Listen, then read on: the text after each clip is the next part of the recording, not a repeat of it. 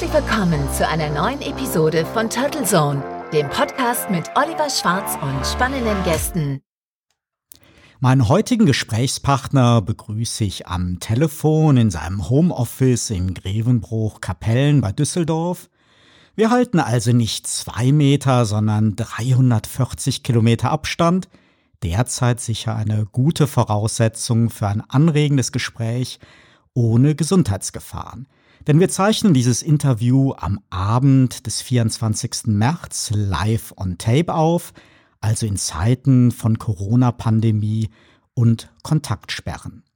Ja, er ist Technologiereporter für Innovation und Digitales bei dem Magazin Wirtschaftswoche und sicherlich einer der erfahrensten und angesehensten Technologiejournalisten und seit über 30 Jahren ein Kenner der IT, Telekommunikations- und Digitalwirtschaft.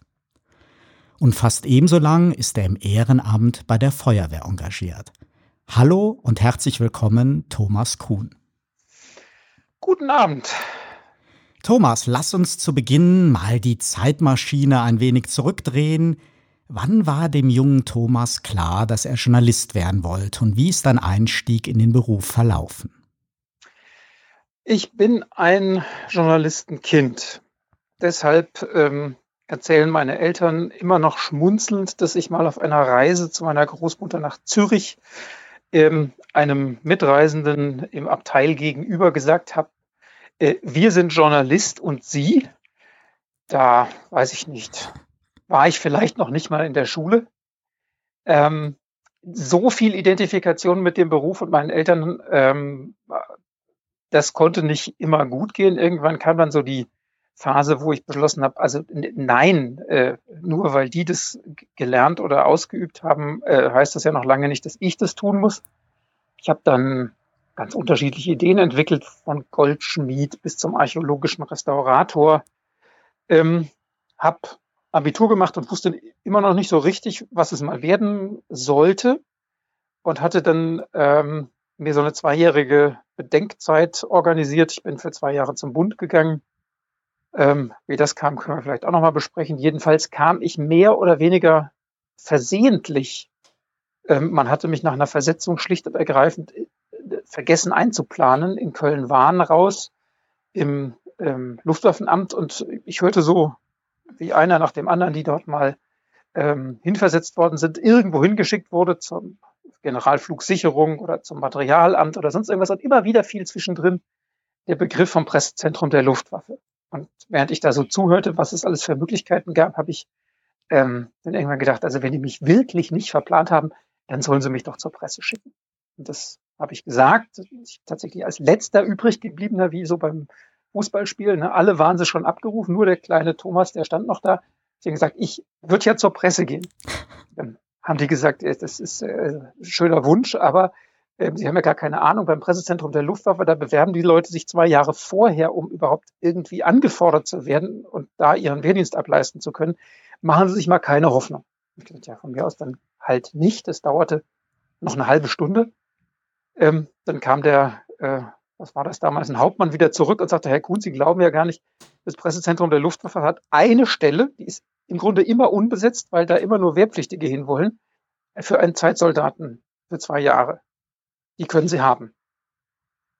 Und so bin ich dann im Grunde über die Bundeswehrpresse doch im Journalismus gelandet, habe festgestellt, dass das irgendwie doch total spannend und äh, ja ähm, interessant ist, Spaß macht und dass mir das Sortieren von Buchspa Buchstaben eben doch Spaß bereitet.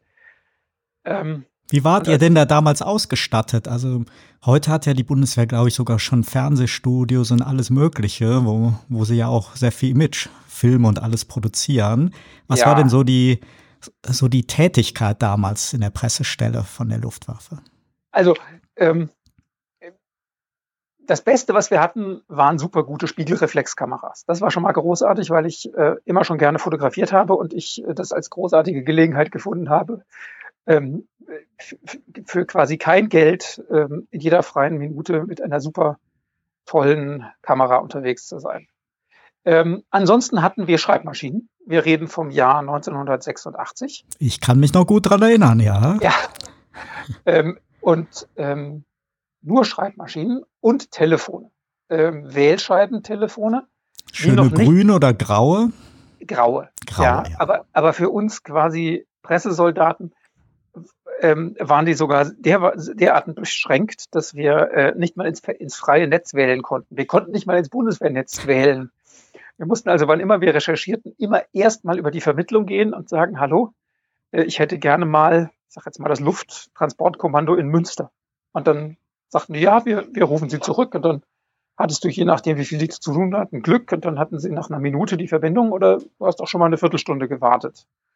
Und wenn du beim Falschen rausgekommen bist, hast du auch nicht sagen können, können Sie mich bitte weiter verbinden? Dann sagten wir immer, nee, bauen Sie neu auf.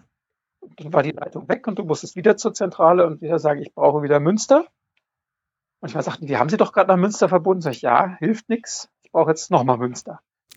Nur wenn es ganz, ganz dringend war, dann ähm, durften wir uns von unseren ähm, Offizieren eine Amtsleitung leihen. Ähm, das war aber ein Sonderfall. Also so viel zur technischen Ausstattung. Da waren wir, wir beim Zivildienst ja sogar besser ausgestattet. Ich habe ich hab irgendwann mal versucht, für eine dringende Recherche irgendwo anzurufen und kam am Ende raus als, ähm, also hat am Ende endlich an, da wo ich hin wollte, da war dann Freitagabend und Dienstschluss. Und ich habe gedacht, ähm, sollte ich jetzt der einsame Luftraumspäher sein, der irgendwo an der Grenze gen Osten sitzt und den potenziellen Gegner heranrollen sieht, ich scheitere in den Vermittlungsstellen der Bundeswehr. Ja, das, äh, also kann man nicht anders sagen. Und wie ging es dann, dann weiter? Also ich war dann später in der NATO-Einheit, da war das etwas komfortabler, da hatten wir sogar Tastentelefone und wir konnten über Kurzwahl in die USA und in die Türkei und sowas.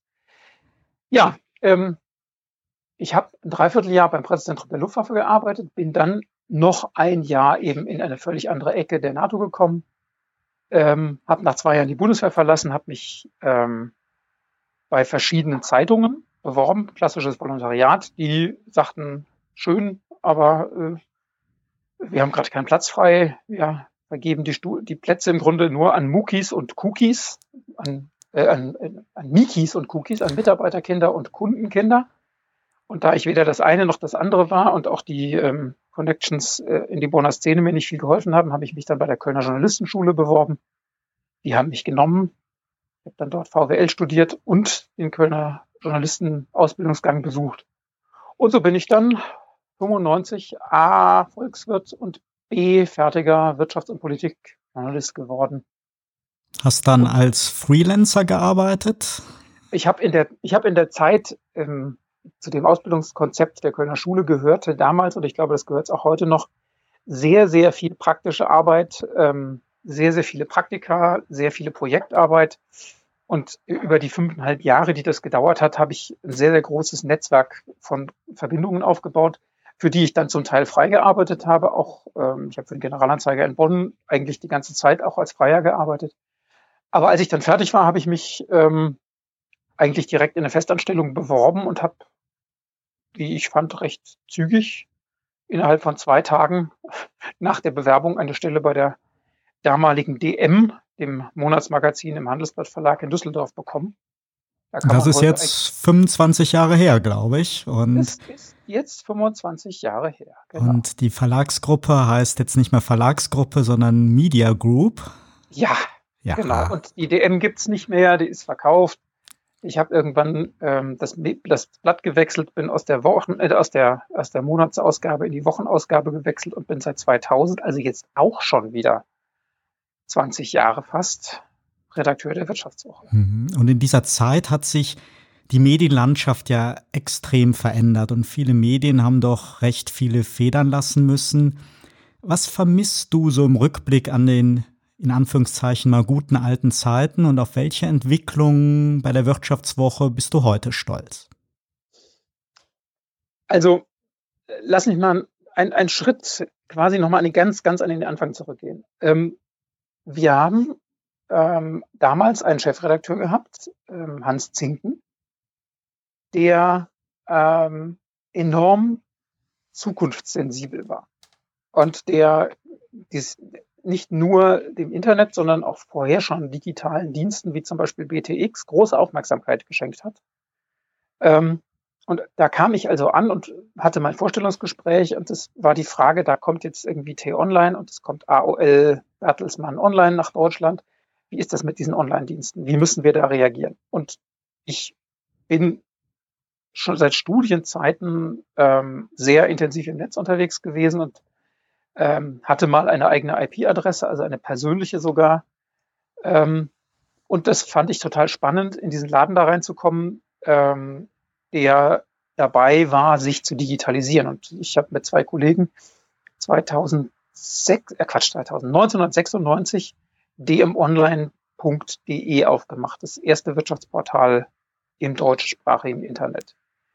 Ähm, wir haben uns ähm, nicht vorstellen können, wo wir 25 Jahre, 26, 24 Jahre später mal sein werden.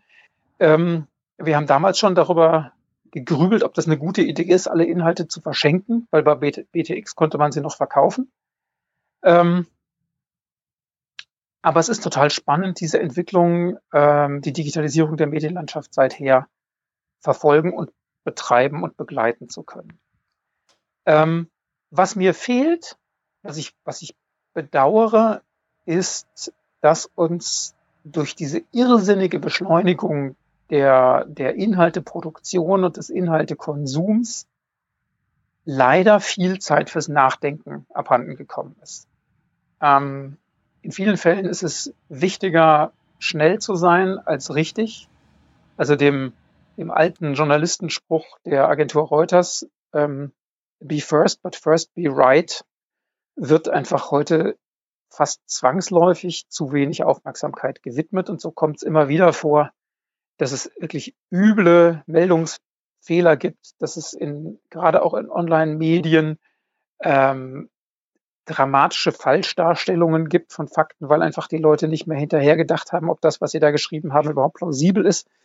Und wenn, ist es ja eh egal, weil die nächste Meldung, die die vorherige ersetzt, die ist ja nur vier Minuten entfernt. Also das hat sicherlich dazu beigetragen, dass viel Qualität verloren gegangen ist. Ähm, was hat's gegeben, worauf ich stolz bin? Also, ich glaube, wir haben, wenn ich jetzt mal die Vivo nehme, ähm, diese ganze Digitalisierung sehr intensiv auch journalistisch begleitet. Also als ich, als ich gewechselt habe, haben wir gerade im Unternehmensressort damals ein eigenes, wir reden von, von 2000, ein eigenes Kompetenzteam nur für die Digitalisierung schon geschaffen. Das waren sechs Leute, zwei davon in den USA, vier hier. Ähm, ich glaube, wir haben, ähm, ich will nicht sagen besser als, doch, ich glaube, wir haben doch ein bisschen, ein bisschen Arroganz kann sein. Ich glaube, wir haben besser und intensiver als manches andere Medium ähm, die, die Digitalisierungsentwicklung begleitet. Ähm, wir haben sehr viele Trends sehr, sehr früh ähm, erahnt und beschrieben. Ähm, ich, wir, sagen, wir sind ja unter uns und das hört ja eh keiner, aber ähm, zum Beispiel der Begriff ähm, Green IT, also das Bewusstwerden der, der, des Energiebedarfs der IT, ja. ist eine Geschichte gewesen, die habe ich, hab ich ein Jahr geschrieben, bevor die CeBIT sie zum Hauptthema der Messe gemacht hat.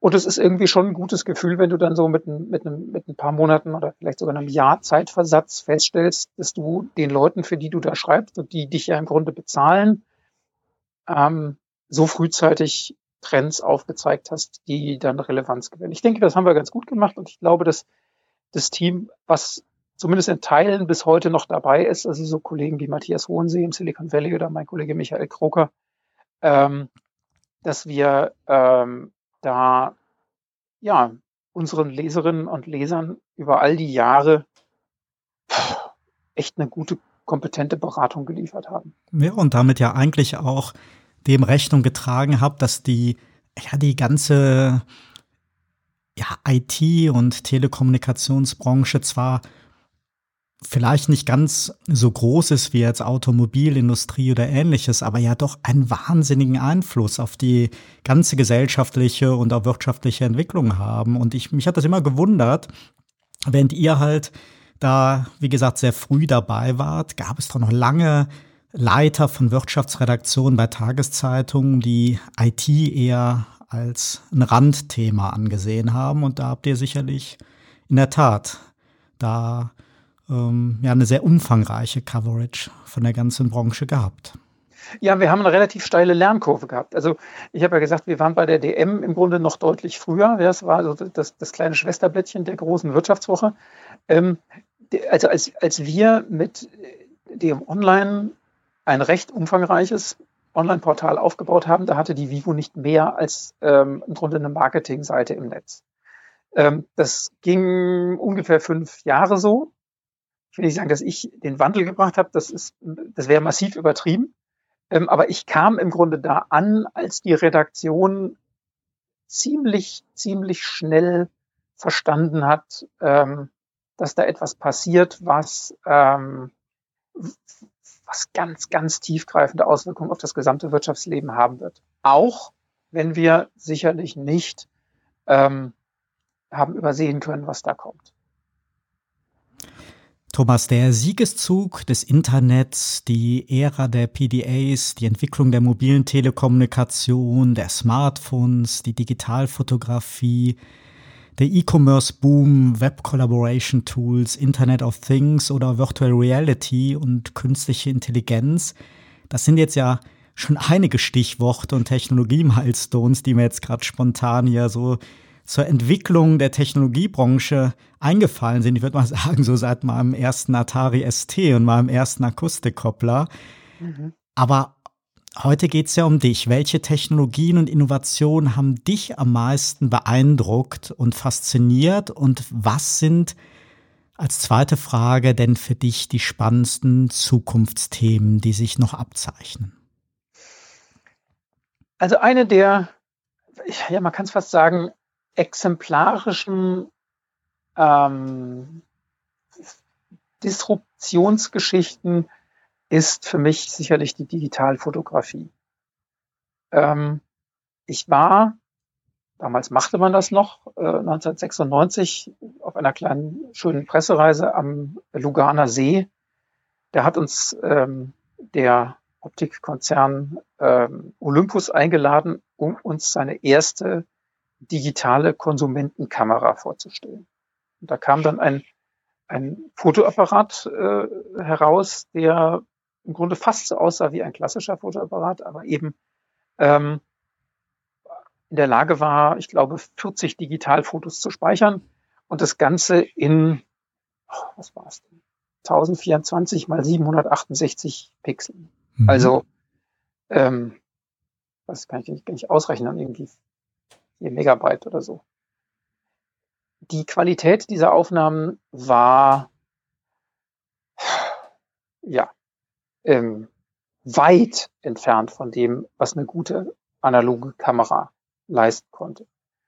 Außerdem war das Ding hundsteuer und ähm, trotzdem war das ähm, ein Punkt, wo ich gesagt habe, Leute, ihr Nikons und Canons, ihr Dominatoren der Fotowelt, wenn ihr nicht höllisch aufpasst, läuft euch der Markt davon.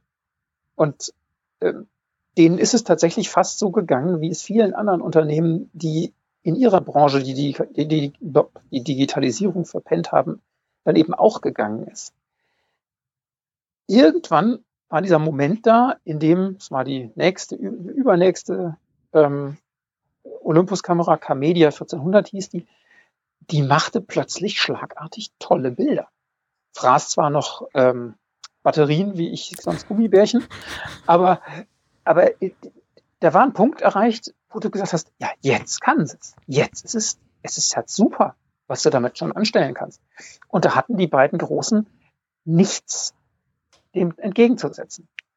Ähm, und so war über, ich sag jetzt mal, drei, vier, vielleicht sogar fünf Jahre der, der, der ich sag jetzt mal, die ja qualitativ sehr gute aber in der Marktrelevanz relativ kleine Company Olympus war technologisch führend. Und das hat so irre viel Geld gekostet und mindestens zwei strategischer Schwenks äh, der, der etablierten Marktführer, bis die auch nur ansatzweise da hinterhergekommen sind. Es ist ihnen gelungen, die gibt es heute immer noch.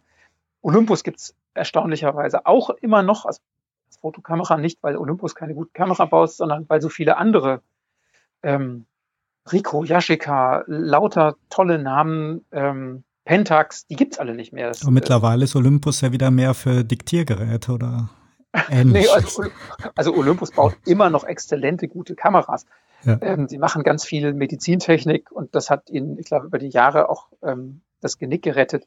Sie ähm, haben jetzt ja auch wieder eine, glaube ich, ganz gute Serie mit spiegelfreien ähm, ja, genau. Kameras genau. und das, das, war übrigens, das war übrigens, kann man auch sagen, ähm, es ist auch Punkt gewesen. Sie haben viel früher wieder als, als der Rest des Marktes interessanterweise mit einem ganz, ganz fotobranchenfremden Partner, nämlich Panasonic, ähm, ein neues Sensorformat kreiert und eine neue kompakte Kameraklasse eröffnet, die wiederum extrem erfolgreich geworden ist. Und auch da haben die großen Player ähm, erst mit Jahren Verzug nachziehen können und jetzt ordentliche wettbewerbsfähige Produkte.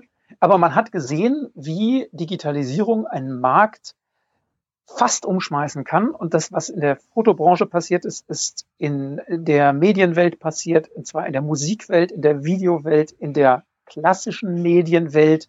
Es, die Digitalisierung ist dabei, die Mobilität umzukrempeln. Es ist im Grunde immer der gleiche Prozess. Irgendjemand kommt mit einer neuen Idee, er wird unterschätzt. Ähm, und am Ende müssen die, die die Platzhirsche waren und sich ähm, im Grunde ja, unangreifbar gefühlt haben, ganz fürchterlich strampeln, damit sie am Ende überleben. Bei den Autos sehen wir das jetzt auch. Ja, ich, ähm, Tesla ist noch nicht ähm, der Sieger der elektrifizierten Verkehrswelt. Ähm, aber wer von den klassischen Spielern am Ende übrig bleibt, äh, das werden wir sehen. Ja, ist ja immer interessant, dass es anscheinend so ein ja, jemand gibt, der die Platzhirsche irgendwie wieder wachrütteln muss und, äh, und vor sich hertreiben muss, mhm. damit sie dann so Technologien halt auch aufgreifen oder wirklich diese Innovation haben. Ja. Und wenn du jetzt mal in die, in die Zukunft schaust. Ja, in die Zukunft, richtig. Den Punkt gab es ja auch noch. Ja. Ähm, also ich, das Vernetzungsthema werden wir nicht mehr los. Ähm, ich, ich weiß, ich hatte einen, einen Chef, einen, einen Ressortleiter, der hat, der war in das Wort Ubiquitous Computing verliebt und wollte immer eine Ubiquitous Computing Geschichte haben. Das war schon so Mitte der 2000er Jahre. Ähm, und er hatte im Grunde ja auch recht, nur war die Technik noch nicht da. Das, der, der, alte Satz von, von Bill Gates, ähm, Computing at your fingertips, anytime, anywhere, any device, ähm, das waren, das waren so Visionen und Versprechungen, die, ich würde mal sagen, zehn, vielleicht 15 Jahre gebraucht haben und die wir jetzt realisiert haben. Ich, nicht, nicht unbedingt, weil 5G vor der Tür steht, also der, der neue schnelle Mobilfunkstandard, der so allmählich aufgebaut wird. Aber im Grunde ähm, durchdringt jedenfalls unsere Welt in, in, den, in den westlichen Industrienationen die, die Allgegenwärtigkeit der Vernetzung an jeder Stelle des Tages. Ähm, und dass ich, dass ich ähm, in den Raum hinein irgendwelche äh, mit A oder G beginnenden Namen rufen kann und es antwortet mir ein Lautsprecher. Das findet meine Tochter schon in keiner Weise mehr ungewöhnlich, weil die ist damit groß geworden und die ist auch schon ähm, 20. Ähm, aber für mich ist das immer noch was total Faszinierendes. Was also werden wir, werden wir in den nächsten Jahren haben? Wir werden diese, diese Assistenten, über die wir geschrieben haben, wir werden sie, glaube ich, noch viel näher an uns dran haben. Mit all den Fragen, was Datenschutz, Überwachung, ähm, Datenautonomie, Datensparsamkeit noch äh, an Herausforderungen auf uns bringt. Aber es wird, es wird zwangsläufig darauf hinauslaufen, dass das Wissen von Assistenzsystemen im Auto, in unseren Uhren, in unseren Fernsehern, in unseren Küchengeräten, in, in allem möglichen, das, das rückt uns immer weiter auf die Pelle und die Menschen, die jetzt nicht 50 oder ein paar Tage sind wie ich, sondern vielleicht 25, die sind damit sozialisiert und die gehen damit äh, mit einer Selbstverständlichkeit um, ähm, die manchem Älteren sicherlich äh, die Haare zu Berge stehen lässt. Aber das wird passieren. Ich finde ähm, das ja auch, Thomas, immer so faszinierend. Also jetzt zum Beispiel so eine Amazon Alexa, die ist jetzt ja momentan ein bisschen so aus dem Fokus raus. Da ist die technische, anfängliche Faszination weg. Dann kam ja die Welle, dass alle gesagt haben, oh mein Gott, das ist ein, das ist halt äh, eine Wanze, die man sich im Wohnzimmer da aufbaut. Und ähm, da gab es dann ja auch die Negativwelle, aber mit was für einer Systematik und wie viel Geld und wie viel Aufwand die so ein Assistenzsystem halt intelligenter machen. Das erinnert mich immer so ein bisschen dran, als es damals so ganz in den Anfängen war mit den äh, mit den beiden Companies, die sich vorgenommen hatten, halt die Welt äh, zu vermessen für unsere Navigationssysteme. Da habe ich mir damals auch gedacht, mein Gott, was ist denn das für ein Riesenaufwand, wenn man ja. überall die Straßen erfassen will. Und ja. heute kann man, kann junger Mensch sich mal vorstellen, wie wir damals leben konnten mit irgendwelchen Faltatlanten und so weiter. Ja, also das, das ist auch, das ist auch ein wunderbarer Begriff Learning. Eine, ein, eine Erfahrung, die ich ein paar Mal gemacht habe in meinem Technologie-Journalistenleben, dass selbst größte Herausforderungen ähm, sich in atemberaubender Zeit äh, auf irgendeine Art und Weise ähm, tatsächlich technischer äh, lösen lassen. Also ich weiß, äh, uns verbindet ja ähm, eine auch schon 20 Jahre ungefähr vergangene Reise in die USA ähm, zu einem äh, Netzwerkhersteller äh, in einer Zeit, in der DSL gerade aufkam. Absolut, ja. Also erstmal eigentlich ISDN und dann war die erste Idee, dass man äh, eine Technologie wie DSL sozusagen an den klassischen analogen Telefonleitungen vorbeiführen könnte völlig absurde Vorstellung eigentlich. Wir kannten es. Telefon aufnehmen, Koppler auf, auf, auf, auf die Gabel legen oder ein Modem einschleifen und wenn du dann im Internet warst oder irgendwie E-Mails abgefragt hast, konntest du nicht mehr angerufen werden. Es kostete fürchterlich viel Geld und die Vorstellung, dass es eine Technologie geben könnte, die den quasi unbegrenzten, ähm, nicht störenden Internetzugang äh, in jede Telefondose bringt, die war für, für, für mich eigentlich also im Grunde unvorstellbar. Und irgendwann ähm, machte es plopp und das kam nicht nur ähm, ein ISDN und dann ein langsames und dann immer schnelleres DSL. Es kam Huckepack auch noch ähm, die Router mit, mit WLAN, was man eigentlich früher nur als Bürotechnologie kannte, um einen abgesetzten Drucker irgendwie ans Netzwerk anzubinden. Plötzlich war WLAN eine Haushaltstechnologie ähm, alle Versuche, die Haushalte vorher über Kabel zu vernetzen, ähm, waren mit schlagartig obsolet. Ja, diese ganzen technischen äh, teuren Systeme, die waren, die erledigten sich in ihrer Relevanz, weil auf Huckepack auf dem Internetzugang plötzlich äh, ja Wireless LAN als Vernetzung für Lampen, Kameras, für, für alles plötzlich in jedem Haushalt war, der einen Internetzugang hatte. Und mit den Autos ist es am Ende genauso gegangen. Ja? Die Vorstellung, dass da irgendeiner mit einem Zollstock die Straßen entlang wandert und die Straßenbreite vermisst und die Lage von irgendwelchen ähm, äh, Bordsteinen, die erübrigte sich in dem Moment, in dem wir sprachen eben drüber, die Digitalkameras plötzlich so exakt wurden, dass du im Vorbeifahren die Welt vermessen konntest. Ich glaube, da gibt es auch noch einen wichtigen Aspekt, Thomas, wo du eben auch das Thema äh, Tesla angesprochen hast und äh, auch die ganzen Diskussionen, die wir in den letzten Jahren hatten über äh, autonome Mobilität. Ich glaube, der Erfolg von WLAN ist ja auch, glaube ich, auch ein Erfolg davon, dass das halt auch ein Standardisierungsgremium dahinter steht. Genauso wie am Ende des Tages, wenn jetzt wirklich jeder äh, Digitalkamerahersteller wieder seine eigenen Speicherkarten gehabt hätte, was es mhm. ja auch immer so Versuche gibt. Sony bemüht sich ja jedes Mal wieder was Proprietäres zu erfinden am Ende landen sie doch wieder bei den Standards, äh, ja. äh, selbst im, im Profisegment.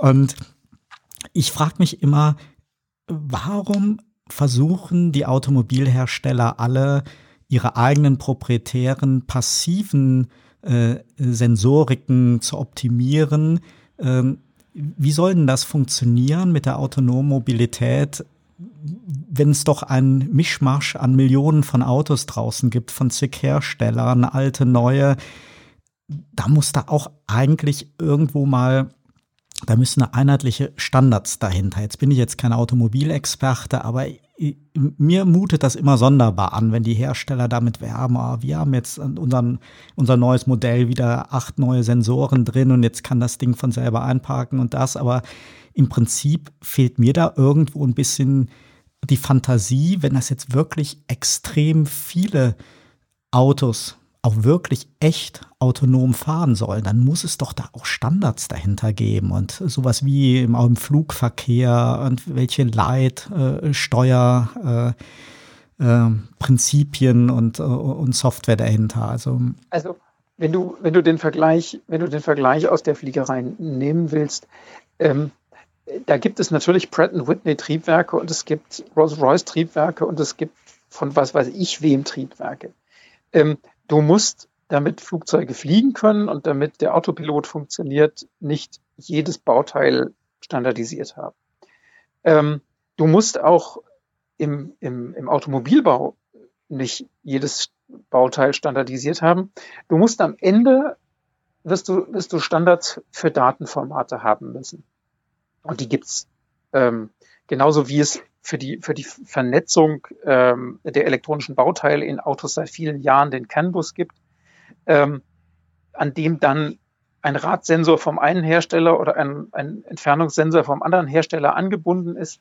Ähm, da soll es von mir aus und nicht nur von mir aus, da bin ich ein großer Verfechter des Wettbewerbs. Es gibt ja ähm, es gibt ja eine ganze Reihe von Herstellern, die, die einäugige oder zweiäugige ähm, räumliche Kamera, also Kamera zur räumlichen Erfassung bauen.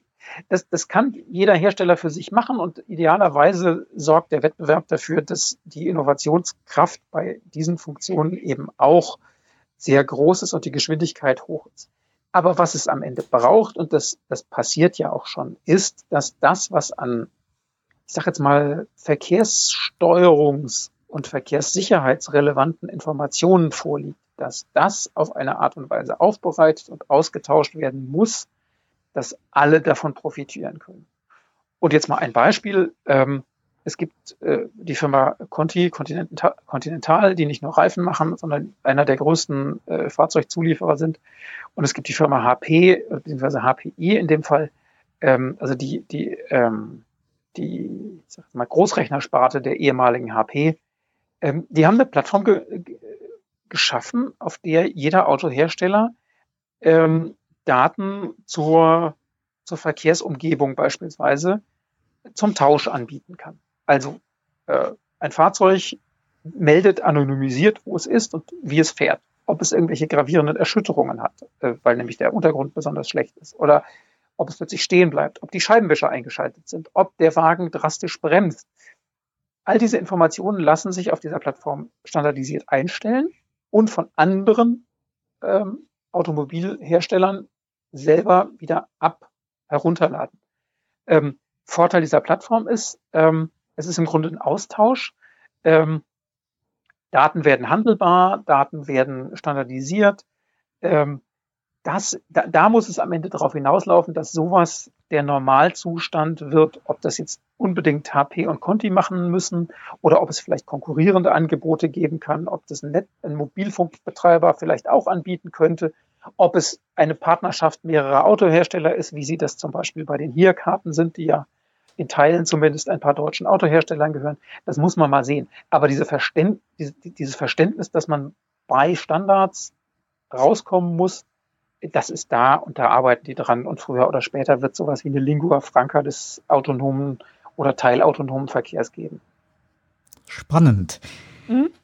Thomas, uns verbinden ja nicht nur so ein zu ungefähr gleiches Alter und ja, alle diese gerade auch erwähnten Erinnerungen an ja, spannende Technologieentwicklung wie die Anfänge der Digitalfotografie sondern immer wieder auch berufliche Berührungspunkte. Du hast eben auch das Stichwort Pressereisen erwähnt, Orte, Events, die für uns alle ja so ein bisschen wie ein zweites Wohnzimmer waren und trotz aller Digitalisierung auch immer wichtige Treffpunkte für den persönlichen Austausch und das Networking. Mhm. Bei der guten alten Cebit müssen wir ja schon in der Vergangenheit sprechen. mhm. so schön die Erinnerungen an die Hochphasen in den 90er Jahren und der Jahrtausendwende auch sind. Dann natürlich die CS, der Mobile World Congress, ja, viele weitere Formate, die dieses Jahr ja in der Mehrzahl schon dem Coronavirus zum Opfer gefallen und abgesagt werden mussten. Wie mhm. wichtig sind für dich als Journalist heute noch Messen und was sind so deine schönsten Erinnerungen über die Jahre? Und vielleicht so als Ergänzungsfrage, teilst du meine Befürchtung, dass das ein oder andere Format nicht nur wegen Corona um ein paar Monate oder um ein Jahr verschoben wird, sondern in der Folge vielleicht sogar existenzbedroht ist und verschwinden wird? Also, ich weiß nicht, ob es das schönste Erlebnis war. Ähm, aber ein ziemlich, ziemlich großartiges war es auf jeden Fall und es hat im Grunde nur am Rande mit einer Messe zu tun. Aber in der Zeit, von der du gerade sprichst und in der Zeit, in der ich zur, zur Wirtschaftswoche kam, äh, haben, haben wir natürlich wirklich die, die absolute IT-Hochphase gehabt. Ja, wir haben äh, fünf, sechs, sieben, acht Jahre boomende Börsenkurse für alles gehabt, was digital hieß, alles, was Chips verarbeitet hat, alles, ähm, was, was Kommunikation erlaubte. Und so war ich, ich meine, 2000, 2001 ähm, auf der Nokia Cebit Party ähm, und sie hatten die Leningrad Cowboys in einem Hinterhof, in einer Hinterhofkneipe in Hannover. Also wirklich nicht der Ort, wo man ein großes Konzert erwartet, aber es war halt da und es war urkomisch. Ähm, die Leningrad Cowboys sowieso großartig und mit Nokia war es dann erst recht nett.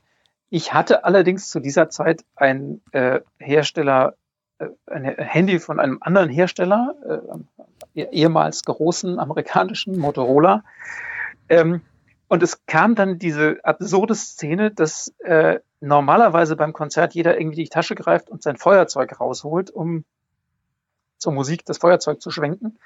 Diese ganzen verrückten Finnen und alle, die sonst da rumliefen, griffen in die Tasche und holten ihre Handys raus und schalteten also die Handys ein und winkten dann mit ihren Handys in der Dunkelheit herum. Und ich dachte, oh, das ist eine gute Idee, hole ich mal mein Motorola raus.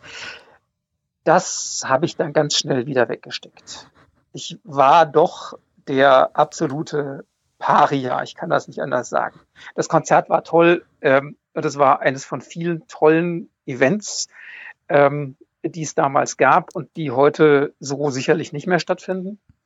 Ähm, aber diese Zeit hat dazu geführt, dass ich viele, viele Leute in vielen Unternehmen ähm, sozusagen jenseits der Pressekonferenzen kennengelernt habe und dass ich über all die Jahre ähm, ein ziemlich umfassendes Netzwerk von, von Kontakten in Unternehmen aufgebaut habe, von Leuten, die ich damals kennenlernte als junge Projektmanagerin oder Produktmanagerin oder Produktmanager, die heute nach dem einen oder anderen Sprung von der einen oder anderen Firma zur anderen in Vorständen oder sonst irgendwo sitzen an relevanten Stellen oder einfach tiptop vernetzt sind und für, für mich ähm, erstklassige Quellen ähm, zum Geschehen in Branchen und zum Geschehen in Unternehmen sind. Womit ich bei der Frage wäre, was das mit Messen zu tun hat.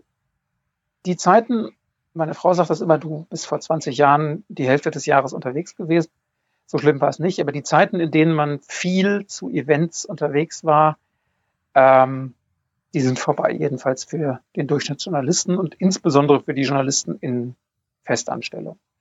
Ähm, es gibt rigide Regeln, was äh, Einladungsreisen angeht. Es gibt begrenzte äh, äh, Redaktionsetats und ähm, man fliegt halt heute nicht mehr zur Vorstellung von irgendeinem Produkt mal nach Südafrika oder zur Weltausstellung nach Japan oder von mir aus in Six Flags of America mhm. in die USA. Ja, außer bei, ähm, bei Apple gibt es ja immer noch so ein paar.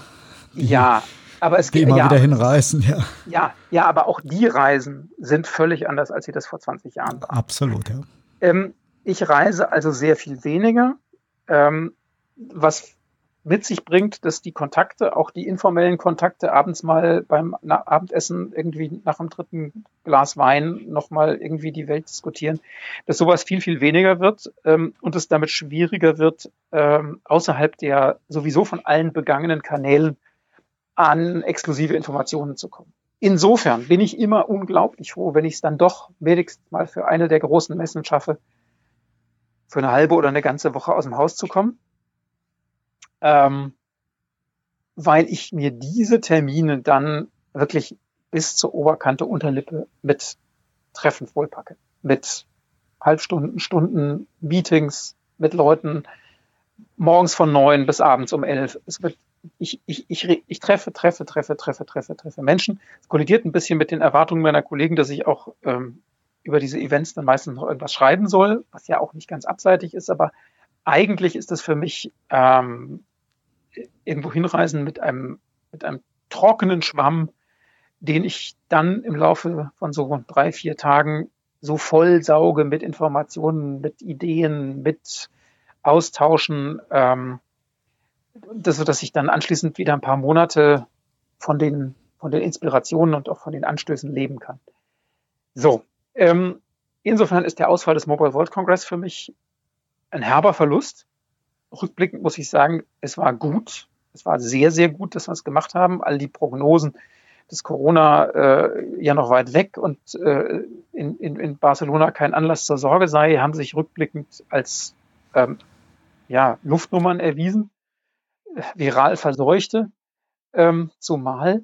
Also das, der Schritt ist in Ordnung, ähm, aber Barcelona und die Kontakte fehlen mir. Mir fehlt die Cebit. Ja, viele Leute haben über Jahre jedes Jahr das Totenglöckchen geklingelt und gesagt, diese Messe hat sich überlebt.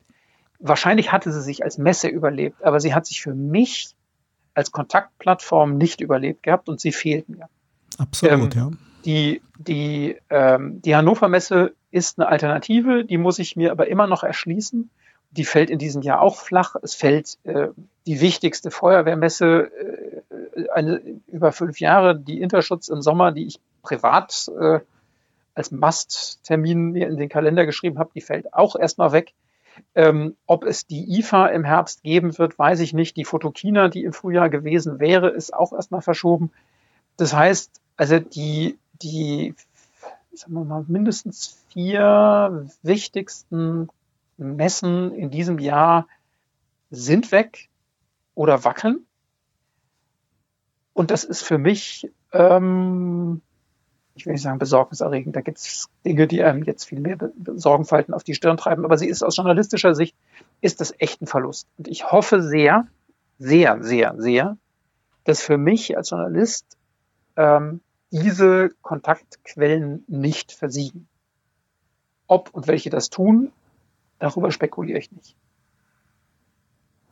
Das Stichwort Corona-Pandemie ist ja jetzt schon ein paar Mal gefallen und ja, auch heute wollen wir ein wenig darüber sprechen. So seit ein paar Tagen, Thomas, wird die Sorge lauter, oder ich habe schon an einigen Stellen gehört, dass die Flut an Menschen, die nun zwangsweise und ja teilweise erstmals Homeoffice machen, gepaart mit der Schließung von Schulen, dem Aufruf zu Hause zu bleiben, ja, dass das am Ende sich auf die Stabilität des Internets und seiner verfügbaren Bandbreiten auswirken wird und ja, das Internet sehr stark belasten kann. Es wird gestreamt wie die Weltmeister und zwar aus Infrastrukturen heraus, die ja nicht professionell gemanagt sind, so wie in großen Unternehmen, in denen nicht IT-Administratoren für Verfügbarkeit und Quality of Service sorgen. Ja, und gestern gab es dazu auch eine Schalte bei NTV, da war ein Manager eines großen Telcos und als die Moderatorin eine ähnliche Frage gestellt hat, hat er ja sehr, sehr amüsiert, ja, diese Frage weggelacht. Wenn ich aber jetzt sehe, wie oft jetzt schon in den letzten Tagen es wirklich äh, ja die Netzübergabekapazitäten zwischen den Telcos schon teilweise sehr ausgereizt waren. Und dass es auch schon ja einige Mails von Telcos gibt an Kunden, wo ja quasi schon vorsorglich davor gewarnt wird und gesagt wird, wir haben keinen Fehler bei uns. Es ist einfach, es gibt halt gewisse zwischen den Netzen gewisse Kapazitäten und man muss nicht jedes Mal bei der Hotline anrufen, wenn irgendwas nicht funktioniert. Ja, also ich frage mich halt wirklich, ob das jetzt nicht, ähm, wenn man jetzt auch dann hört, wie viele Schüler berichten, Angestellte berichten, die Angestellten haben Mühe, sich per VPN in der Firma einzuwählen, die Schüler haben Mühe, sich auf digitalen Lernplattformen einzuwählen. Es ist sehr langsam alles. Und das sind natürlich serverseitige Engpässe, aber diese serverseitigen Engpässe können natürlich auch Vorboten dafür sein, dass es dann halt auch netzseitig zu gravierenden Problemen kommen kann. Mhm. Musst du jetzt auch so herzhaft lachen wie gestern der Telekom-Manager oder wie ist deine Einschätzung dazu? Also du hast es ja gerade schon mal an, angerissen. Man muss einfach gucken, es sind tatsächlich verschiedene Netzebenen oder Netzelemente, an denen es klemmt, klemmen kann und zum Teil auch klemmt. Ähm, ich habe keinen Zweifel, dass ich will jetzt nicht so Tech-Talk Tech machen, aber sagen wir die Backbone-Kapazitäten, also die, die Kernnetzinfrastruktur ist aus meiner Sicht, nach allem, was ich so weiß, völlig, völlig ausreichend dimensioniert. Ähm, üblicherweise, das, was man im Grunde seit Jahren hört, haben die großen, die großen Netzbetreiber, aber auch die, die, die äh, Austauschknoten zwischen 30 und 50 Prozent Überkapazität. Ähm, das heißt, ähm, die reiten eigentlich einer, einer extrem starken Zunahme des Verkehrs immer mindestens ein halbes Jahr voraus. Manchmal sogar ein Jahr. Also auch die, die weltgrößte Austauschplattform des DKIX hier in Frankfurt ähm, hatte jetzt vor anderthalb Wochen einen, einen neuen Peak ähm, der, der, der unerreichten äh, Datenspitzen. Ich habe es irgendwie versucht auszurechnen. Ich war irgendwie ein, will ich falsch sagen, ich glaube ein, ein, ein DVD-Stapel, nein, ein, ein Stapel von 250 Kilometern Höhe mit vollgedruckten DIN A4-Blättern äh, ist quasi in einer Sekunde durch deren Übergabepunkte von einem in ein anderes Netz gegangen. Und es war immer noch irgendwie knapp 50 Prozent unter der verfügbaren Kapazität, die die aufrecht, die die vorhalten. Das ist es nicht. Aber ähm, du hast natürlich dieser schöne alte Begriff der Datenautobahn. Ähm, du hast einspurige Auffahrten und einspurige Abfahrten. Manchmal hast du auch zweispurige Abfahrten. Manchmal hast auch zweispurige Auffahrten. Aber ähm, der Zugang ähm, aus einem Haushalt, der heutzutage noch mit einem, was weiß ich was, 6 Megabit Anschluss oder einem 16 Megabit Anschluss am Internet hängt, ähm, der ist überfordert, wenn plötzlich zwei Kinder meinen, sie müssten irgendwie auf dem, auf dem Tablet und dann gleich noch auf dem Fernseher irgendwie Netflix in 4K-Auflösung streamen. Und dann will der Vater oder die Mutter auch noch ins Netz und hätte gerne eine Konferenzschalte und ein bisschen Video daneben, dann macht der Zugang schlapp. Ähm, und genau das Gleiche hast du am anderen Ende auch, weil du gerade gesagt hast, ähm, Lernplattformen für Schulen. Ähm, wir wissen, dass Deutschland keine, kein führendes Land der, des digitalen Schulwesens ist. Wenn es also Schullernplattformen gibt, dann stellen die sich natürlich auf eine Nachfrage ein, wie wir sie bis vor zwei Wochen hatten, nämlich eine minimale. Also haben die auch Anbindungen, die für eine minimale Anforderung ausgelegt sind. Wenn jetzt aber plötzlich ganz Deutschland seine Kinder zu Hause hat und plötzlich von diesen wiederum nur zehn Prozent auf irgendwelche Lernplattformen zugreifen wollen, dann ist es völlig wurscht, wie groß die Kapazitäten äh, in den Backbones sind und es ist völlig wurscht, wie groß die Kapazitäten an den Austauschpunkten sind. Dann klemmt's an den Abfahrten von der Autobahn. Und das erleben wir. Ähm, und dann haben wir natürlich äh, sozusagen als zweites noch die, die, die schnellstmögliche ähm, Lernkurve oder die steilstmögliche Lernkurve für Digitalisierung in, in, im, im, im, im Geschäftsablauf. Ähm, das Thema Homeoffice ist in Deutschland ja auch kein besonders beliebtes gewesen. So.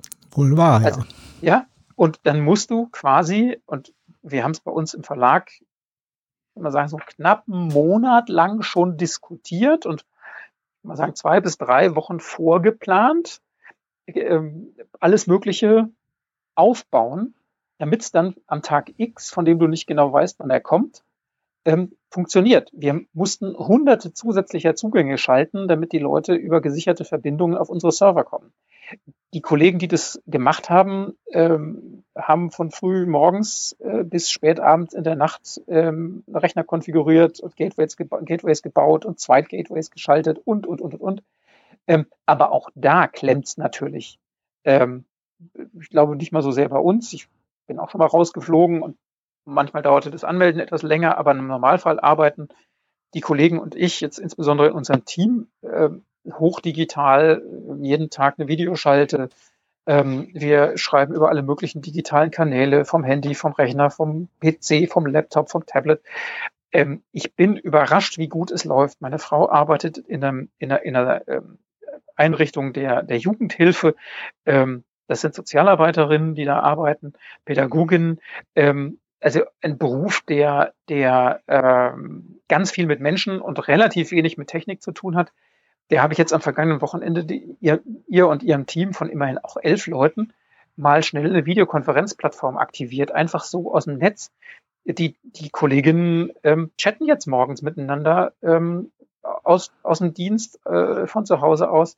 Ähm, also da passiert ganz viel und ich bin echt positiv überrascht, wie das alles funktioniert, wenn es funktionieren muss. Ich habe vorhin in einer anderen Schalte mal geschrieben, Corona ist das Beste, was der Digitalisierung Deutschlands passieren konnte. Ja, das ist ganz spannend, Thomas. Äh, da wollte ich auch gleich noch drauf zu sprechen kommen, weil ihr als Journalisten, ihr bei der Wirtschaftswoche, ihr als Medienprofis, da ist es ja wirklich jetzt nicht so neu, dass ihr eben von Dienstreisen auch Artikel absetzt, Inhalte pflegt. Du hast es eben aber ja schon gesagt, Deutschland ist ja ein, ein Land, wo ja eigentlich wirklich mit dem Thema Homeoffice und diesem Thema Web Collaboration ja immer noch ein bisschen gefremdelt wird. Mhm. Du erinnerst dich, ich habe ja, vor zehn Jahren war ich bei dem damaligen Europamarktführer für Web Collaboration bei mhm. NetViewer auch damals waren wir technologisch schon perfekt äh, aufgestellt für, äh, für alle diese modernen Arten der Zusammenarbeit in Webkonferenzen, Webinaren. Mhm. Ich habe immer so das Gefühl, in zehn Jahren hat sich in Deutschland nicht so allzu viel in Sachen Homeoffice-Kultur getan. Und jetzt sind plötzlich Millionen Menschen, die ja für die das doch eher Neuland ist und die jetzt von 0 auf 100 dank oder, oder ähm, ja unter Zwang von Corona jetzt mit dem Thema äh, in Berührung kommen, die sicherlich jetzt ja auch nicht die idealste Situation haben, weil wenn man jetzt mit der ganzen Familie in einer Art Hausarrest ist, ist das ja auch nicht ideal, um jetzt äh, perfekt auf eine Webkonferenz vorbereitet äh, zu sein. Also, wenn ich das so entnehme, du hast durchaus Hoffnung, dass nach der Corona-Krise ähm, ja wir eine andere schöne neue digitale Arbeitswelt haben oder wo sind da auch auch die Grenzen? Also wenn du jetzt mal nicht von dir persönlich ausgehst, sondern als erfahrener Beobachter von digitalen Innovationen, äh, wo sind da die Chancen, aber wo sind auch die Risiken äh, oder die Grenzen für Web Collaboration? Weil am Ende muss das ja auch kulturell in der ganzen Arbeitswelt verankert sein. Und da habe ich den Eindruck, ist Deutschland noch weit davon entfernt oder ändert sich das jetzt zwangsweise durch Corona? Also ich glaube, der, der Zwangscharakter der Veränderung äh, ist da ganz groß. Ähm, natürlich stehen wir vor also einer, einer immensen Zahl von, von Herausforderungen. Und die Frage, wie gelingt es, ähm, Arbeitsabläufe, ähm, Inspiration durch Austausch, ähm, Umgang mit Freiheit und Selbstorganisation, ähm, Trennung von Beruf und Privatleben äh, so zu strukturieren und zu organisieren, dass unser, unser Privatleben durchs Homeoffice nicht völlig den Bach runtergeht. Das, das sind, sind jede Menge, jede Menge Punkte, äh, über die man sich vorher Gedanken machen könnte, über die äh, unser Verlag Jahre über irgendwelche äh, Betriebsvereinbarungen gestritten und sie dann am Ende nicht geschlossen hat. Ähm, wäre es nicht schlecht, wenn man sie hätte. Ähm, und das ist ja nicht, was ich würde mal sagen, wir sind noch ein, ein Verein, der relativ weit vorne ist. Ähm, also wir sind an vielen Stellen nicht darauf vorbereitet, was jetzt gefordert ist. Das, das muss sich zurecht rütteln und es wird sich nicht äh, alles zur Perfektion rütteln. Das heißt, selbst wenn wir irgendwann in großen Teilen, aber ganz sicher nicht mehr in dem Maße, wie wir das bis vor drei Wochen noch waren, in unsere Büros zurückkehren, dann wird vieles noch nachzuklären sein. Aber ganz vieles, was wir, was wir erleben, was wir praktisch erlebt haben, was wir nutzbar erlebt haben, wird sich nicht einfach wieder zurückdrängen lassen.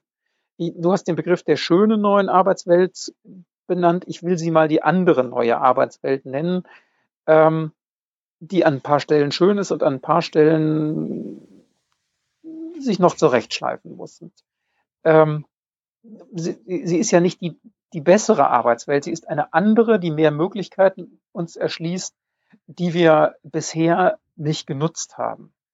Ähm, ich behaupte nicht, und da bin ich sicherlich vielleicht auch ein bisschen noch ein digitaler Skeptiker, selbst ich noch, ähm, für, für mich ist nicht Digitalisierung ein Selbstzweck, sondern erst die Chancen, die sich daraus ergeben, machen sie nützlich oder machen sie zur Spielerei oder sie machen sie am Ende sogar ähm, schädlich. Das müssen wir sehen. Wir haben nur jetzt im Grunde keine Möglichkeit, ähm, diese ganzen Themen ähm, on the fly zu diskutieren.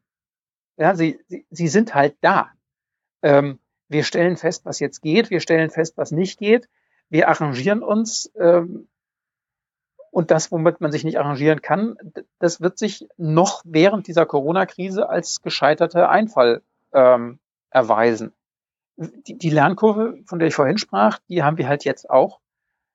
Und wir werden in einem, weiß ich nicht, einem Viertel oder einem halben Jahr äh, des dezentralen Arbeitens unglaublich viel gelernt haben und unglaublich vieles besser wissen und dann an manchen Stellen äh, nochmal hinterfragen, an manchen Stellen äh, uns davon wieder verabschieden und an manchen Stellen wird es einfach völlig selbstverständlich sein. Heute Mittag ging die Nachricht online, dass Millionen von dringend benötigter Schutzmasken spurlos verschwunden sind. Das Beschaffungsamt der Bundeswehr sucht diese jetzt irgendwo in Kenia. Und unser Gesundheitswesen hierzulande steuert immer mehr auf Probleme zu auf ja eigentlich vermeidbare Probleme, denn die Produkte wie Masken, Schutzanzüge, Desinfektionsmittel etc. sind ja keine teuren Medizintechnik, Hightech-Geräte, sondern in Normalzeiten ja sehr preiswert. Ich frage mich da die ganze Zeit, warum es da keine ausreichende Notfallbevorratung und Mindestvorräte für Kliniken und Arztpraxen gibt. Ja, Just-in-Time-Beschaffung ist zwar cool in der Automobilindustrie, aber in solchen Krisenzeiten für die Medizinbranche wohl eher schwierig wenn zudem die Beschaffungsquelle ja oft auch China ist und die selber einen Shutdown erlebt haben. Du bist dieser hm. Frage auch nachgegangen und hast schon vor ein paar Tagen für die Wirtschaftswoche recherchiert und deine Analyse unter dem Titel Corona-Pandemie wie ein Land den Ernstfall verlernte veröffentlicht. Thomas, wann haben wir denn das verlernt? Warum und wer ist schuld? Beziehungsweise was müssen jetzt unsere Learnings sein? Warum, das sind eine ganze Menge Fragen. Sollte ich mal eine nicht beantworten, muss sie einfach gleich nochmal stellen. Äh, um es, um es mal positiv zu wenden, ähm, wir Deutschen sind ein Volk, das ähm, vor 30 Jahren ähm, einen Glücksfall der Geschichte erlebt hat, den es, also auf den es nicht hätte wetten können und den es, wenn man die äh, 80, 90 Jahre davor der Geschichte in Europa anschaut, auch vielleicht gar nicht verdient hat. Ähm, wir, wir haben als, als kriegsgeteiltes Land und blockgeteiltes Land es, das Glück gehabt, dass äh, der Freiheitswille im Osten dazu geführt hat, dass wir wieder zum vereinten Land geworden sind. Und dass das Ganze in einer Zeit passiert ist, ähm, in der im Grunde eine betoniert scheinende Blockkonfrontation zwischen West und Ost und Ost und West sich aufgelöst hat. Also ich habe vorhin erzählt, ich war dann bei der NATO und in der Zeit, ich, hab, ich, ich spotte immer so ein bisschen rum, ich habe quasi den Kalten Krieg gewonnen. Ja, ich hab, bin 88 äh, wieder in das Zivilleben zurückgekehrt und 89 fiel die Mauer, 89 löste sich der Ostblock auf. Ich mit den Kollegen, mit denen ich mich manchmal treffe von damals, sage ich immer, wir haben eigentlich gewonnen, denn das war ja großartig. So, diesen, diesen Zustand des, der Kalte Krieg ist rum. Europa gewinnt den Frieden. Alles das, was wir vorher an, an Katastrophenvorsorge aufgebaut haben, ähm, alle diese, diese Kriegsbedrohung löste sich in einer Euphorie der Wiedervereinigung und in einer ähm, recht bald einsetzenden, irrsinnigen ökonomischen Erfolgs Erfolgsgeschichte quasi in Wohlgefallen auf. Wofür also brauchen wir dann noch 140 Notfallkrankenhäuser in zig Millionen Euro teuren Bunkern? Und in diesen Bunkern zigtausend, zehntausende von Krankenhausbetten. Wofür brauchen wir dann in dieser Zeit noch mobile Lazarette? Wofür brauchen wir Desinfektionsmittel für Verseuchte? Wofür brauchen wir all den Kram, der in den Zeiten des Kalten Krieges als Zivilschutz, Katastrophenschutz, Bevölkerungsschutz irgendwo eingelagert wurde? Für nix. Ja, umzingelt von Freunden. Fort damit. Lassen wir diesen ganzen Scheiß hinter uns, verschenken wir es, wo immer ein Erdbeben die Welt erschüttert hat, schicken wir unsere Zelte hin, wir schicken unsere Medizinpakete hin. Schluss damit. Ich sage das so, so, so, so übertrieben euphorisch, damit man den Gedanken versteht, ähm, aus, aus dem das gekommen ist, dass man gesagt hat, diesen ganzen Zivilschutzkrempel, der kostet nur Geld. Er hat in all den Jahren im Grunde nichts genutzt. Wir, wir bauen den Osten auf. Jede Million, die wir nicht in, in Bunker stecken müssen oder in, in Vorräte, die, die, der, der hilft uns beim Aufbau Ost oder bei was auch immer. Aus dieser Haltung heraus hat man vor ziemlich genau 20 Jahren ähm, alles, also alles das, was an, an bundeseigenen Zivilschutz vorhanden war, auf den Schrottplatz der Geschichte geschmissen. Man hat den Ländern den Katastrophenschutz, also ich sage jetzt mal die Hochwasserbekämpfung oder einen Erdrutsch oder vielleicht auch ein, eine Explosion in einem Chemiewerk überlassen, aber sich von dem Gedanken einer katastrophalen Flächenlage im weitesten, weitestgehend verabschiedet. Und das war ein Fehler. Das war ein Fehler aus verschiedenen Gründen. Man hat es relativ schnell erlebt. Ähm, 9-11, die Anschläge auf, aufs World Trade Center, auf die USA, der Terror, äh, der islamistische Terror und eine ganze Menge andere Erfahrungen aus dem europäischen und auch aus dem restlichen Weltumfeld, dass nämlich Bedrohung nicht mehr heißt, der potenzielle Gegner in Rot auf der Landkarte, sondern eine asymmetrische Bedrohung durch, durch Terror, durch globale ähm, ja, kriminellen Netzwerke, die Bedrohung auch durch digitale Angriffe ähm, und nicht zuletzt ähm, irgendwann dann auch vor unserer Haustür äh, die Annexion Teil, von Teilen der Ukraine haben uns nicht nur uns, die Politik auch wach werden lassen und haben gesagt, oh, da ist offensichtlich das mit dem ewigen Frieden doch nicht mehr so ganz, ähm, wie wir uns das gedacht haben. Man hat langsam wieder mit dem Aufbau der Strukturen begonnen, aber ähm, um ein Beispiel zu nennen, das Bundesamt für Zivilschutz hatte in seinen Höchstzeiten 1600 Mitarbeiter, Mitarbeiterinnen, die sich darum gekümmert haben, den Menschen auch klar zu machen, dass sie sich selber schützen müssen. Es gab eine eigene, ich sage jetzt mal eine Marketing-Tochter, die den Leuten erklärt hat, was sie einlagern sollen an Vorräten. Nicht nur an Klopapier, aber auch an selben.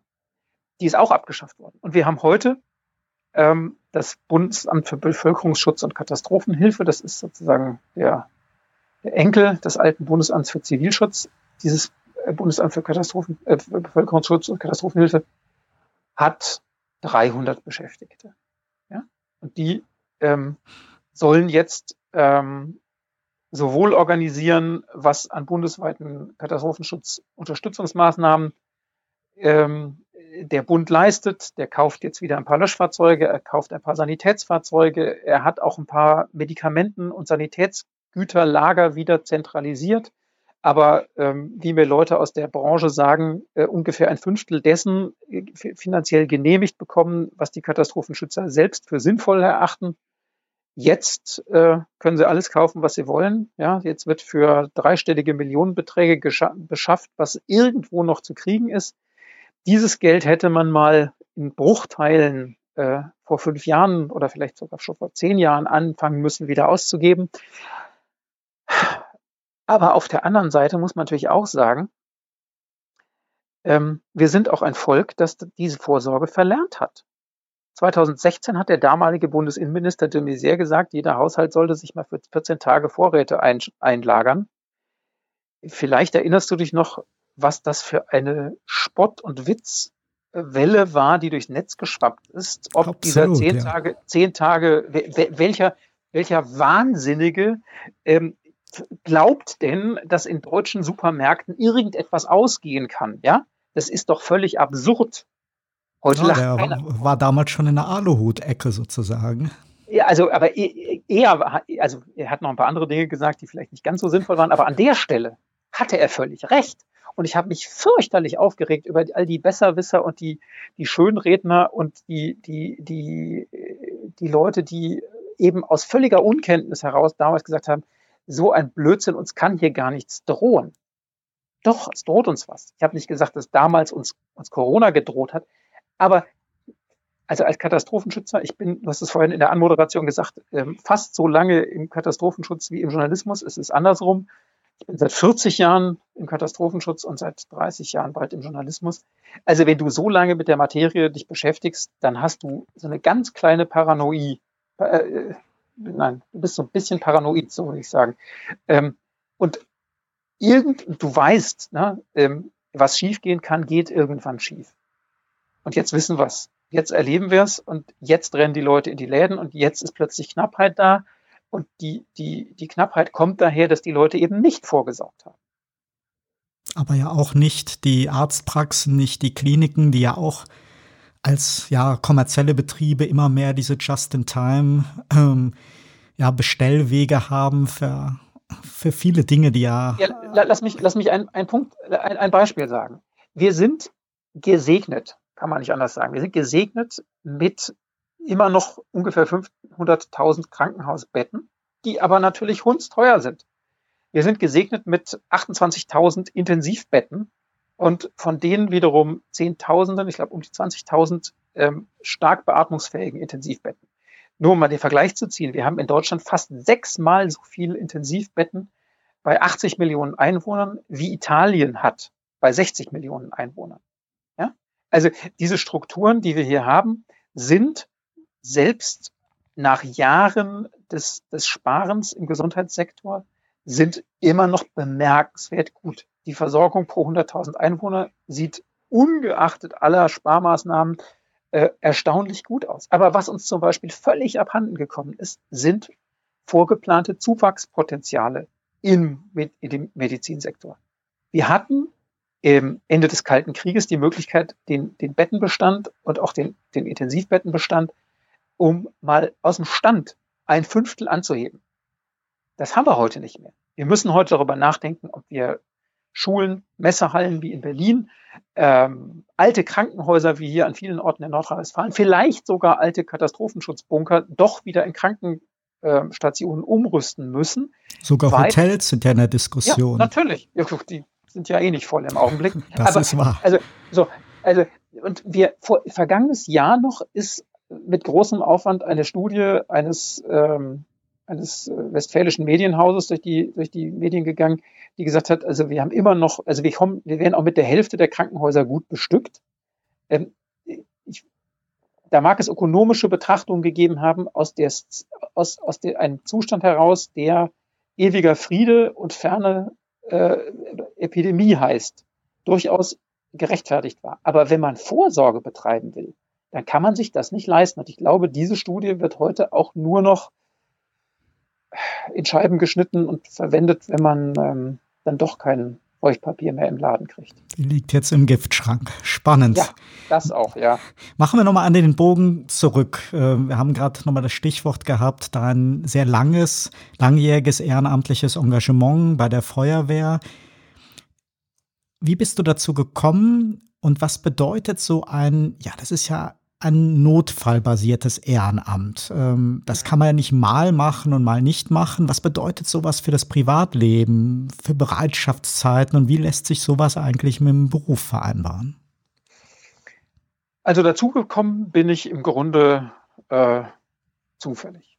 Ich, ich komme aus Bonn und wir hatten in Bonn den Tag der offenen Tür, wie wahrscheinlich in vielen anderen Städten auch. Und als Kind, bis, bis ich jedenfalls, war immer schon begeistert äh, von der Feuerwehr und das war der, einer der Pflichttermine, wo ich immer vorbeigehen musste an diesem Tag, war immer die Hauptwache der Feuerwehr. Da wollte ich mir diese Fahrzeuge anschauen. Haben wir uns vielleicht damals sogar getroffen. Ich erinnere das mich noch als kleines Kind in Bonn, wie ja. die äh, Schaum dann, äh, so einen ganzen Hof voll mit Schaum gesprüht haben. Das fand ich total cool. Genau, da können wir, äh, das, das machen die heute auch nicht mehr so gerne, weil dieses Schaummittel nicht ganz umweltverträglich ist oder jedenfalls das umweltverträgliche das, das nicht mehr so Verträgliche, das wird gerade weitgehend abgeschafft. Aber anyway, also ich hatte da ein gewisses Fable dafür, aber das war jetzt kein besonderes. Also so, das war aber so die Zeit, als ich ja wir, als wir Journalist waren, ne? Hm. Den Anfangs wieder. Ähm, und dann war ich mal vor, war ich mal mit, mit einer Jugendgruppe im, im Urlaub und einer meiner Betreuer war damals ähm, Jugendgruppenleiter bei der Jugendfeuerwehr. Da war ich 13. Und der erzählte das und dann sagte, Mensch, ich hatte einen guten, guten Kumpel, ähm, das, wenn wir dann nach, nach Deutschland zurückkehren und so, dann kommt doch mal bei der Jugendfeuerwehr vorbei. Und ähm, das war so eine Zeit, da habe ich ganz viel ausprobiert, habe mich mit Heraldik befasst und mit, mit Modellbau und irgendwie jede zweite Woche irgendeine neue Idee gehabt. Und meine Eltern sagten schon, ja, dann geh du in Gottes Namen jetzt auch noch zur Feuerwehr. Mal gucken, wie lange du das durchhältst. Und das ähm, fragen die heute nicht mehr. Ich bin dann 13, ja, fünf Jahre bei der Jugendfeuerwehr gewesen, habe ähm, viel Grundlegendes gelernt, bin dann in, mit 18 in den aktiven Dienst gewechselt, habe ein paar Lehrgänge gemacht, bin Atemschutzgeräteträger geworden, ähm, wir hatten damals in Bonn so ein Modell, das hieß Rufbereitschaft. Das heißt, die freiwilligen Feuerwehreinheiten wurden alle sieben Wochen für eine Woche zusätzlich zu den Berufsfeuerwehrleuten in Dienst gestellt. Die hatten einen Piepser zu Hause und wurden halt mit alarmiert. Ähm, das hat ganz gut geklappt. Das war in der Zeit, in der ich Abitur gemacht habe. Da bin ich dann sogar ähm, in der Nacht, in der wir unseren Abi-Gag vorbereitet haben, aus dem Abi-Gag raus zu einem Brandeinsatz gefahren mit der Ente meiner Mutter hinter der Feuerwehr her. Also das, das lässt sich schon machen. Ähm, ich habe dann glücklicherweise ähm, in eine Familie eingeheiratet, ähm, die auch Feuerwehr besessen war. Ähm, mein, mein Schwager ist inzwischen Chef einer Kleinstadtfeuerwehr. Ich habe dort ähm, neben meinem Studium weitergearbeitet. Irgendwann bin ich hier nach äh, Grevenbruch gezogen und ähm, habe beim Begutachten der verschiedenen angebotenen Wohnungen und Häuser immer mal geguckt, wie weit ist es denn aus diesem Ortsteil zur nächsten Feuerwache und habe dann am Ende sicherlich nicht alleine deshalb, aber auch bedingt durch die fußläufige Distanz zu unserem nächsten Gerätehaus mit großer Freude das Haus gekauft, in dem wir heute noch wohnen. Ähm, ich ähm, bin nicht ein großer Indianer geworden, kein Häuptling. Ich habe äh, viele, viele Qualifikationslehrgänge oder Aufstiegslehrgänge habe ich abgelehnt, weil die Zeit neben dem Beruf nicht da war. Aber ich bin inzwischen Pressesprecher auch meiner örtlichen Feuerwehr. Ich bin, äh, gehöre zum, zur Führungsunterstützung des, äh, des, des Führungsstabes des Kreises. Ich ähm, bin Unterbrandmeister, das ist jetzt irgendwie zweiter Hilfs, das ist äh, zweiter Unterhäuptling oder sowas. Also ist ähm, ich habe jetzt keine große Karriere gemacht, aber ich glaube, ich habe mich mit meinen Fähigkeiten ganz gut einbringen können. Und ähm, was jetzt die äh, Frage des, des, der Auswirkungen aufs Privatleben angeht, ähm, da ich nun mal in eine Familie geheiratet habe, in der ähm, äh, meine jetzige Frau und damalige Freundin quasi äh, damit groß geworden ist, dass man vom heimischen Telefon aus die Sirene auslösen konnte, habe ich da große Unterstützung und großes Verständnis. Meine Kinder kennen es eh nicht anders. Und bei meinem Arbeitgeber ähm, bin ich all die Jahre auf recht viel Verständnis gestoßen. Ähm, wenn ich mal auf Lehrgänge musste, der ist gesetzlich verpflichtet, mich dafür freizustellen, aber das machen die auch. Ähm, die haben dann irgendwann auch begriffen, dass der, der ja im Zivilleben Feuerwehrmann ist, der kann ja auch im Hause Brandschutzbeauftragter sein und der kann auch Räumungsbeauftragter sein und der kann auch Ersthelfer sein und der kann auch Sicherheitsbeauftragter sein. Das heißt, alles, was im Grunde an, an sichernden und rettenden Aufgaben im Verlag irgendwie zu vergeben war, das haben die dann auch noch bei mir abgeliefert. Ähm, es geht. Und jetzt geht's noch viel besser, weil ich ja sowieso zu Hause sitze. Normalerweise rücke ich immer nur nachts aus, wenn ich äh, tagsüber in Düsseldorf arbeite, dann lohnt es sich nicht nach Grevenbruch zu fahren, um irgendwelche Einsätze zu, abzuarbeiten. Aber in der guten anderthalb Wochen, in denen ich äh, inzwischen zu Hause sitze, bin ich ja jetzt auch nur noch vier Minuten Laufweg oder 30 Minuten Fahrradweg von der Wache weg und wir haben vom schweren Verkehrsunfall bis zum Brand im Gewerbegebäude schon diverses an Einsätzen gehabt und die konnte ich dann aus dem Homeoffice quasi erledigen. Wir teilen ja beide die Begeisterung für das Skifahren, Thomas, und haben ja übrigens beide leider fast zeitgleich zum Jahreswechsel bei Unfällen in Tirol unsere Schultern beschädigt. Stimmt, ja. Aber wenn wir das mal jetzt ausblenden, wie sieht denn für dich normalerweise so ein perfekter Urlaub aus und gibt es noch andere Dinge, die du liebst außer Skifahren? Ja, also das, das, äh, damit das mal nicht falsch rüberkommt. Äh, ich liebe meine Familie. So. Und dann kommt lange, lange nichts. Und dann kommen die Berge. Ähm, und die kommen am allerliebsten unter einer dicken Schicht Pulverschnee oder schneefrei mit großer Menge Sonnenschein. Und dann wandernd, Bergtouren gehend ähm, oder eben Skifahren. Ähm, und wenn ich, wenn ich das Jahr auf irgendwas reduzieren müsste, dann ist es ein, ein tiefer, kalter Winter äh, mit viel Schnee und noch mehr Schnee. Das ist ein Problem. Ich sagte, ich liebe meine Familie. Ähm, ich habe halt eine Frau geheiratet, ähm, die liebt das Meer. Und die liebt es äh, sonnig und die liebt es warm am liebsten noch sonniger und noch wärmer und noch mehr Meer. Das ist ein bisschen schwierig. Ähm, aber wir, wir nehmen Rücksicht aufeinander und begleiten uns ähm, gegenseitig. Gegenseitig. Ähm, mal hierhin und mal dorthin. Hin und wieder im Sommer zum Beispiel an schöne Seen in den Bergen, ähm, in denen man dann Sonnenbaden und surfen kann, wie zum Beispiel am Gardasee oder Weichensee oder an schönen anderen Seen. Und natürlich ähm, auch mal an die niederländische Nordseeküste oder an die portugiesische Surfküste oder in den Westen von, von Mallorca, wo man ganz wunderbar wandern kann, ganz großartig ähm, und herrliche Badebuchten hat. Also das ist, ist so eine ganz glückliche Kombination. Ähm, wir haben auch festgestellt, dass man in den Abruzzen ganz wunderbar Urlaub machen kann, weil man ähm, gerade mal 80 Kilometer weit fahren muss und fast 3000 Meter aufsteigen kann und trotzdem quasi die gleichen 80 Kilometer zurück wieder am Meer liegen kann. Also es gibt eine Menge Möglichkeiten, die so ähm, familiäres Wohlbefinden in Urlaubszeiten ermöglichen. Und dann ähm, bei der Entspannung doch wieder vom Schnee und den Bergen träumen.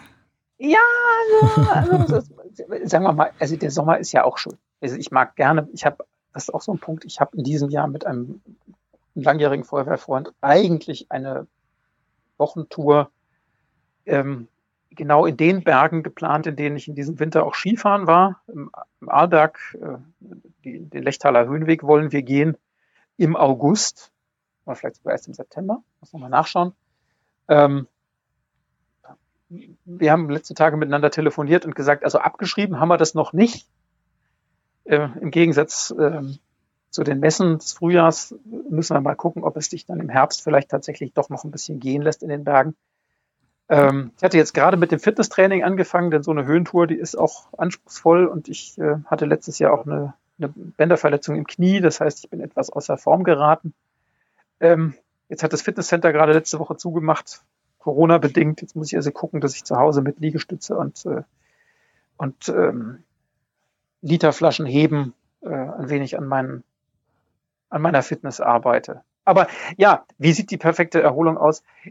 Ist tatsächlich, es gibt ja auch so, es gibt ja auch so eine mentale Erholung, ne? wenn du total im Stress bist und irgendwie dir alles über Kopf zu wachsen droht, dann habe ich die, die, die großartige Gabe, für, also aus meiner Sicht großartig, für mich großartig, ähm, für die ich auch unglaublich dankbar bin, dass ich mich so in so eine in so eine Innenwelt zurückziehen kann und, und so meinen, mein, meinen seelischen Rückzugsort habe. Und das ist tatsächlich ein Berggipfel.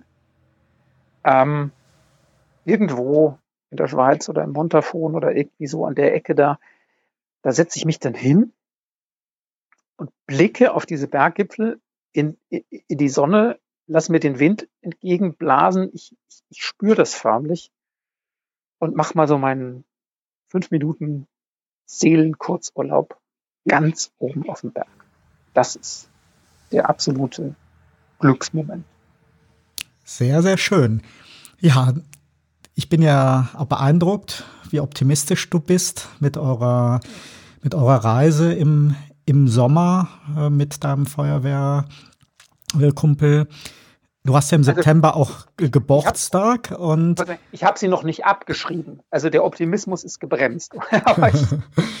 ja, ich meine, es, es wäre ja schön, äh, äh, wenn es möglich wäre. Ich habe im, im Mai Geburtstag, da werde ich doch wohl eher eine virtuelle Party im Internet, eine, eine Webkonferenz, Geburtstagsparty oder so ähnliches machen können, wenn ja. man mal Realist ist. Aber September ist ja noch eine Chance da bis dahin. Ich, ich, fürchte, du musst, ich fürchte, du musst deine Schildkröten ähm, mit der Webcam besuchen gehen. Ja.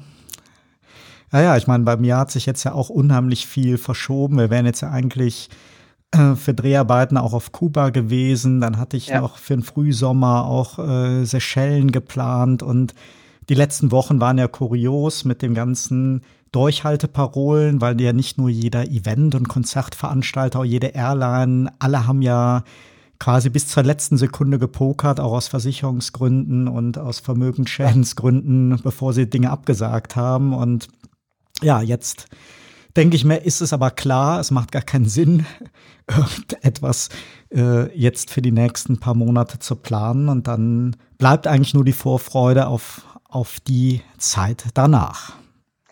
Ja, also setzen wir mal darauf, dass ähm, die äh, dass A, die Forschung tatsächlich mit dem Druck, der im Augenblick und auch dem, dem Geld und auch der wirklich der globalen ökonomischen Relevanz, die diese Krise gerade hat, dass diese Forschung bei Ergebnissen rauskommt, dass das, was bei MERS und SARS passiert ist, dass, dass, dass die Arbeit an, an Impfstoffen, an Medikamenten im Grunde in dem Moment versandet ist, in dem diese Welle dann auch abgeebbt ist, dass das dieses Mal ähm,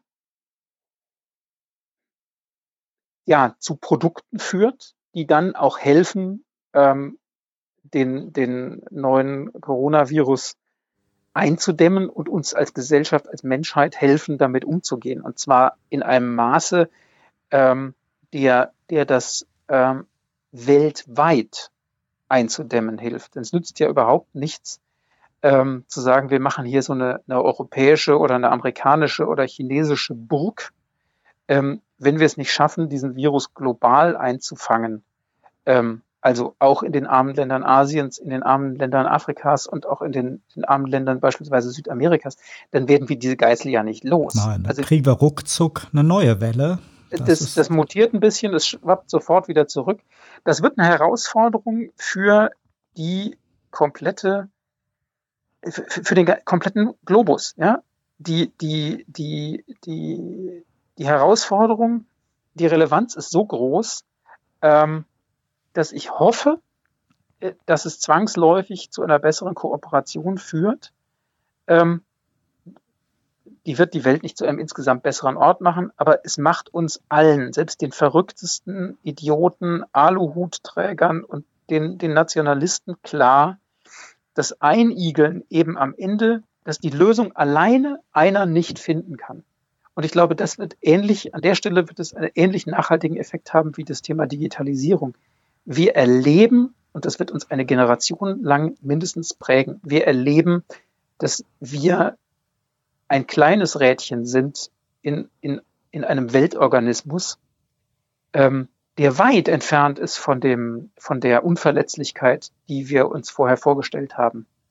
Ähm, die Nachhaltigkeitsdiskussion wird meines Erachtens, wenn wir erstmal an Corona vorbei sind, auch nochmal viel heftiger diskutiert werden.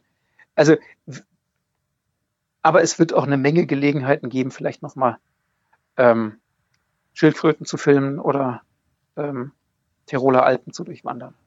Ja, das ist doch ein wirklich tolles Schlusswort und ja, bei dem, was du eben angedeutet hast, wäre es natürlich auch sehr schön, wenn der amerikanische Präsident diesen kleinen Podcast hören würde, der ja heute schon wieder doch recht skurrile Thesen zum Thema Corona verbreitet hat und Strategien entwickelt hat. Uh, Mr. President, we really appreciate you hearing this podcast. Uh, Ja. Take Wund your learnings. Wunderbar. Herzlichen Dank, Thomas Kuhn, für diesen Talk. Hat mir wirklich sehr viel Freude gemacht.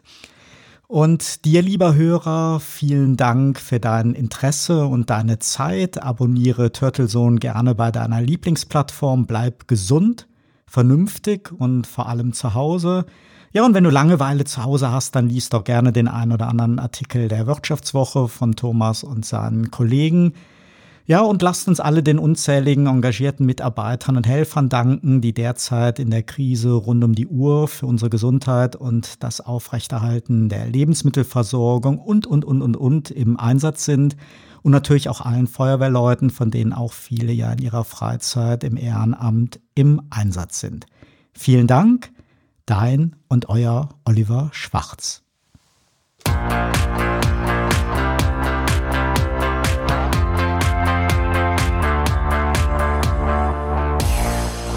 Sie hörten Turtle Zone, den Podcast mit Oliver Schwarz. Eine Produktion von Turtle Media aus dem Podcaststudio in Ettlingen bei Karlsruhe. Immer neu bei Spotify, iTunes und YouTube und auf turtlezone.de.